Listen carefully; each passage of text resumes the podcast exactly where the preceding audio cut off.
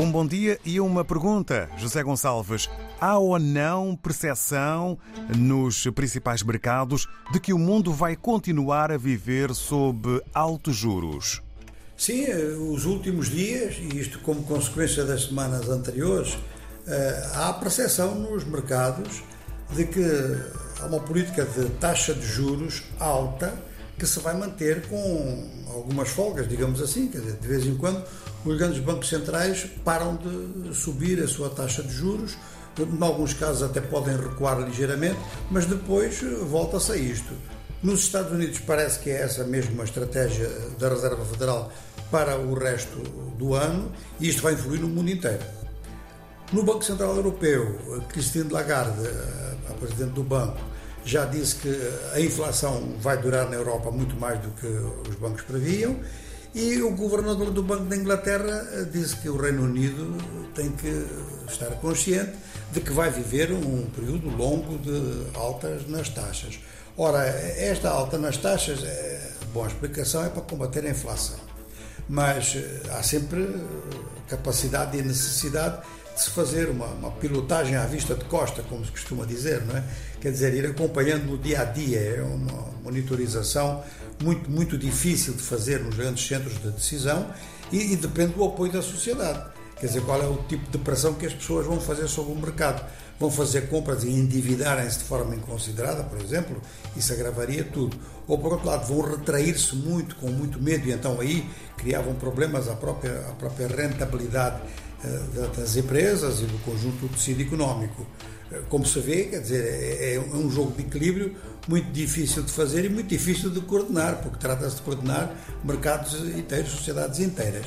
É, bom, a questão da inflação, ela continua a ter as duas parcelas principais que atingem mais as pessoas, que é, o, que é a energia e a alimentação.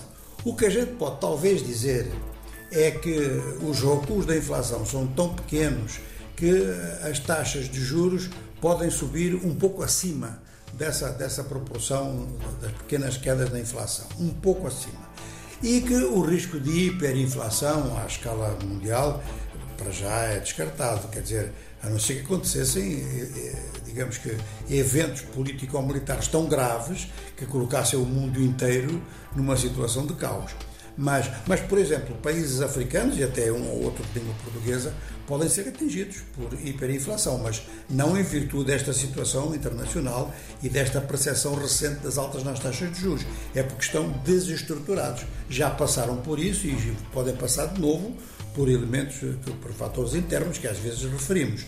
Eh, o que a gente pode dar aqui como indicação, e não é para fazer previsões, porque é impossível. Quando se trabalha no dia a dia, é, é impossível.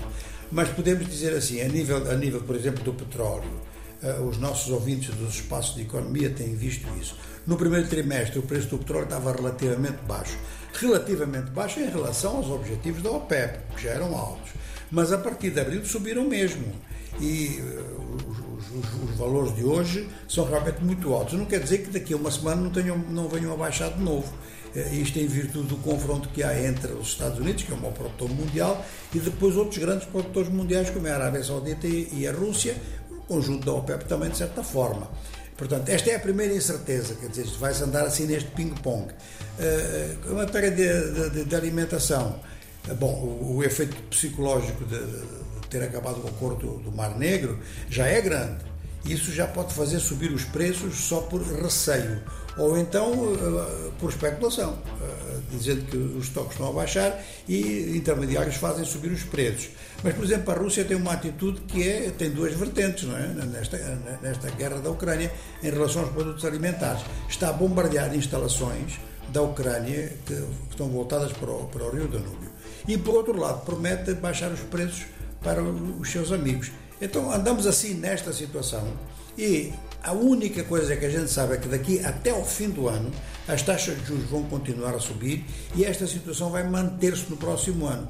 Os ritmos de subida é que são impossíveis de determinar. Os próprios bancos centrais só sabem disto a partir, digamos que uma semana antes das suas reuniões dos comitês de política monetária. Ora, estamos a viver num mundo de incerteza económica, não é a primeira vez que isso acontece na história, mas para quem vive um momento desse realmente é angustiante. É a economia dos nossos dias com o José Gonçalves.